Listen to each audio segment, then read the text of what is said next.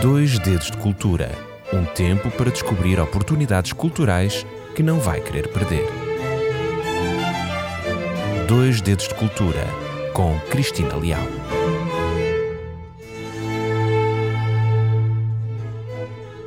Seja muito bem-vindo a mais um programa Dois Dedos de Cultura. Obrigada por estar aqui, ouvir-me. Tenho recebido alguns comentários e agradeço sinceramente a simpatia e a amabilidade dos mesmos. É muito bom estar aqui e partilhar consigo aquilo que os meus sentidos descobrem de bonito e interessante, a pensar exclusivamente em si. Hoje a minha partilha ainda vem imbuída do espírito da Páscoa. Foi nesta Páscoa, nesta cerimónia, que eu também me inspirei para partilhar consigo uma das mais belas obras de arte alguma vez realizadas, A Última Ceia. Criada por um dos maiores artistas renascentistas, Leonardo da Vinci, o grande mestre, o mestre por excelência, que pintou a maior e a mais emblemática Última Ceia do mundo. E é sobre esta maravilhosa pintura que hoje o programa Dois Dedos de Cultura se vai focar. A Última Ceia é uma pintura sobre a parede, realizada por Leonardo da Vinci entre 1495 e 1498, três longos anos. Esta pintura está localizada no refeitório do convento de Santa Maria delle Grazie, em Milão, Itália. Esta composição pictórica mede aproximadamente 4,60 metros por 8,80 metros e deixem que vos diga, é uma das obras mais famosas do mundo, das mais conhecidas do artista, mas também é uma das mais estudadas e das mais copiadas da história da arte. A Última Ceia, também conhecida como a Santa Ceia, está baseada no livro de João, capítulo 13, e representa o momento bíblico em que Cristo compartilha a sua última refeição com os seus discípulos. Esta obra encontra-se onde? Encontra-se no refeitório de um grande convento e foi mandada pintar, fazer, pelo Duque Ludwig Sforza. Este senhor era um conhecido Duque de Milão, era um nobre da Renascença italiana do século final do século XV e, por sinal, patrono de Leonardo da Vinci de Leonardo da Vinci e de outros uh, conhecidos artistas que precisavam uh, das suas doações. Então este nobre adotou o convento dominicano de Santa Maria della Grazia para ser transformado no mausoleu da família. O que acabou por não acontecer porque ele, coitado, perdeu poder, foi preso e entretanto acabou por morrer. Uh, mas o que interessa é que este famoso duque decidiu chamar Leonardo da Vinci para criar uma obra que deveria ser instalada no refeitório que era utilizado pelos monges nas suas refeições em conjunto. O salão uh, onde está esta pintura era grandíssimo e precisava de facto de uma boa decoração, sendo que a última ceia foi o tema escolhido como tema religioso para a pintura. Leonardo da Vinci, já estou mesmo a ver, meteu mãos ao trabalho e para a criação da obra fez assim uma pesquisa exaustiva, ao ponto de criar uma infinidade de esboços preparatórios. Deixem-me que vos diga que os esboços preparatórios é algo que é habitual em todos os artistas para a preparação da sua obra final. Hoje em dia estes esboços preparatórios também eles próprios estão expostos em vários locais. Então, aqueles que o viram trabalhar sempre afirmaram que o seu comportamento era assim um bocadinho extravagante, próprio de um artista. Em certas ocasiões começava a pintar muito cedo e nem sequer parava para comer. Noutros dias andava a vaguear pela cidade, quem sabe, à procura de uma inspiração de caras, de rostos para, para os seus discípulos. E noutras alturas ficava assim uh, atónito a observar e olhar a sua criação. Ele trabalhou a um ritmo muito lento, mas conseguiu acabar a obra. E posso confidenciar-vos que esta foi a primeira obra eh, deste tipo que ele acabou, porque ele tinha fama de nunca acabar os seus projetos. E o que é que esta pintura tem de tão extraordinário para que ficasse reconhecida para sempre? Para já é do grande mestre Leonardo da Vinci, é óbvio, uh, mas depois tem algumas coisas que faz com que ela, uh, de facto, não pudesse ficar esquecida e ignorada.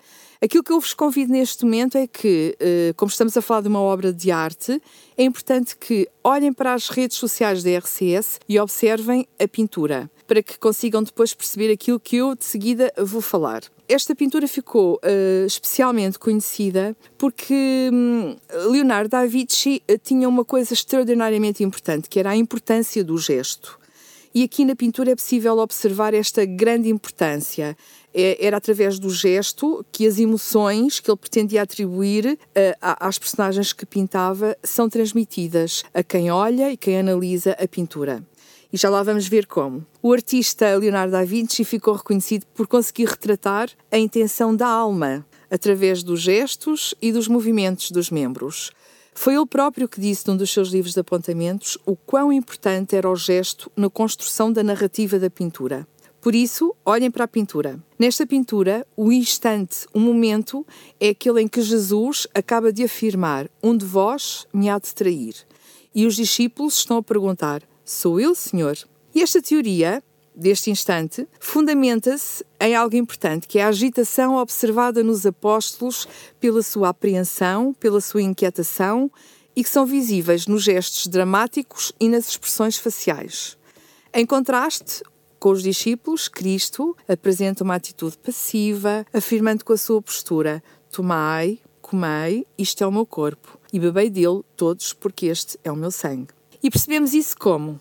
De uma forma muito simples. Numa das mãos aponta para o pão e na outra faz referência ao cálice do vinho. Leonardo da Vinci enfrentou um grande desafio que foi criar, de facto, este, esta pintura, este desenho, para que ele fosse diferente. Isto porque eh, é importante nós percebemos que no século XV este tema de, da ceia, da última ceia, era o mais popular, era uma moda da arte cristã. Muitos artistas conhecidos produziam obras que retratavam esta cena, em especial quando eram chamados para pintar nas paredes de refeitórios de conventos. E normalmente o que é que acontecia? Essas pinturas mostram Cristo a partir o pão, instituindo assim o sacramento mais sagrado do cristianismo, a Eucaristia. O problema é que a quantidade de pinturas deste tema acabou por banalizar a cena que é tão representativa para a Igreja e para os seus fiéis. Então Leonardo da Vinci teve que fazer uma composição completamente diferente, que não transmitisse a história e as suas mensagens principais, mas, sobretudo, que envolvesse o observador num nível profundamente emocional. Então a solução que ele encontrou foi brilhante. Leonardo decidiu não representar a Eucaristia, mas sim o momento dramático do Evangelho que Jesus anunciava que um dos seus apóstolos o iria trair. Tudo parece simples quando olhamos para a imagem, mas na realidade é extremamente complexa e planeada nos mínimos detalhes. A pintura parece viva e depois desta explicação acredito que vão olhar de uma forma diferente e com algum realismo emocional. Mas a importância desta pintura não se fica por este gesto e por esta intenção de revelar a alma, mas também vai para lá disso. Portanto, ele tem algo de diferente na pintura. Até aqui existia uma técnica muito específica que penso que todos já ouvimos falar, que era o fresco. Esta era uma técnica uh, em que se pintava em paredes ou tetos de gesso ou que estavam revestidos com argamassa. Uh, aliás, o afresco deriva do italiano, quer dizer buena fresco, que significa boa nova. E o afresco foi utilizado na arte medieval, na arte renascentista e na arte barroca. Existiu Itália e Grécia. E esta, esta técnica tinha uma particularidade importante, é que exigia, exigia do artista uma destreza e uma rapidez, porque a secagem era tão rápida que obrigava o pintor a ser o mais rápido possível e competente naquilo que fazia. E uma das grandes desvantagens, logicamente, tinha a ver com o facto de ser impossível corrigir depois de estar terminada a pintura. Então acontece que para a realização desta pintura, Leonardo eh, decidiu não optar pela tradicional técnica de fresco, mas decidiu experimentá-la com um ligamento à base de óleo sobre gesso seco. E esta inovação pode ter acontecido por várias razões, ou porque ele queria dar um aspecto específico à pintura, eh, porque ele jogava muito com as tonalidades eh, claro e escuro eh, para alcançar uma maior luz, ou, ou, ou, também talvez pelo facto de ele não estar à vontade neste tipo, ou não dominava completamente a técnica de fresco, ou simplesmente por, porque o facto de utilizar o óleo lhe permitia pintar em camadas e assim repensar a obra enquanto a realizava. Desejava pintar com calma, sem pressa, para que o gesso que exige dos artistas para secar rapidamente não tivesse essa, essa consequência nele próprio, portanto, ele pudesse brincar um bocadinho e alterar aquilo que ia pintando. Então, aquilo que aconteceu é que esta técnica revelou-se um bocadinho catastrófica ao longo dos anos, porque ela começou a desgastar-se, desgastar-se e a deteriorar-se, e foi um dos motivos com que fez que durante muito tempo ela tivesse que ser uh, pintada, retocada, renovada, uh, e hoje em dia já é muito difícil, olhando para a pintura, perceber ali uh, o que é que é inicial de Leonardo da Vinci ou não. E finalmente, um aspecto muito interessante desta maravilhosa pintura foi a capacidade dela resistir ao longo dos anos. Uh, após o Renascimento, a igreja foi amplamente ignorada, inclusive foi cortada uma parte inferior uh, para ser feita uma porta. Depois disso, o refeitório sofreu inundações, houve uma Segunda Guerra Mundial, as tropas do Napoleão chegaram a usar o refeitório como um estábulo, imaginem, e os soldados tratavam muito mal a pintura, inclusive uh, mandando uh, pedras para a pintura. Os católicos chegou a dizer que foi um verdadeiro milagre a obra ter sobrevivido aos diversos ataques que sofreu. A obra foi restaurada imensas vezes e as restaurações foram incluindo camadas e camadas de tinta, o que acabou por abandonar a obra original que tem mais de 500 anos. Apesar de tudo, esta bela e imponente obra vale bem a pena a sua visita. Deixa uma recomendação muito importante. Não façam como eu, e comprem os ingressos de entrada através da internet e só depois marquem a viagem para Milão. O acesso ao local é bastante controlado, pelo que o número de visitas esgota rapidamente. Eu fui a Milão e bati com o nariz na porta deste local. Não tinha bilhete nem a possibilidade de visitar nos dias que estive na cidade. Já estavam esgotadas as entradas para todos os dias. Fiquei muito triste. Mas isto só significa uma coisa: é que vou voltar de novo a Milão, porque não, Milão não se esgota de facto nesta, nesta visita, tem muitos outros interesses. E pronto, e por hoje é tudo. Recordo que todos os programas se encontram em podcast em rádio rcs.novotempo.pt. Desejo a todos uma boa semana e até lá, se Deus quiser. Dois Dedos de Cultura um tempo para descobrir oportunidades culturais que não vai querer perder. Dois Dedos de Cultura com Cristina Leal.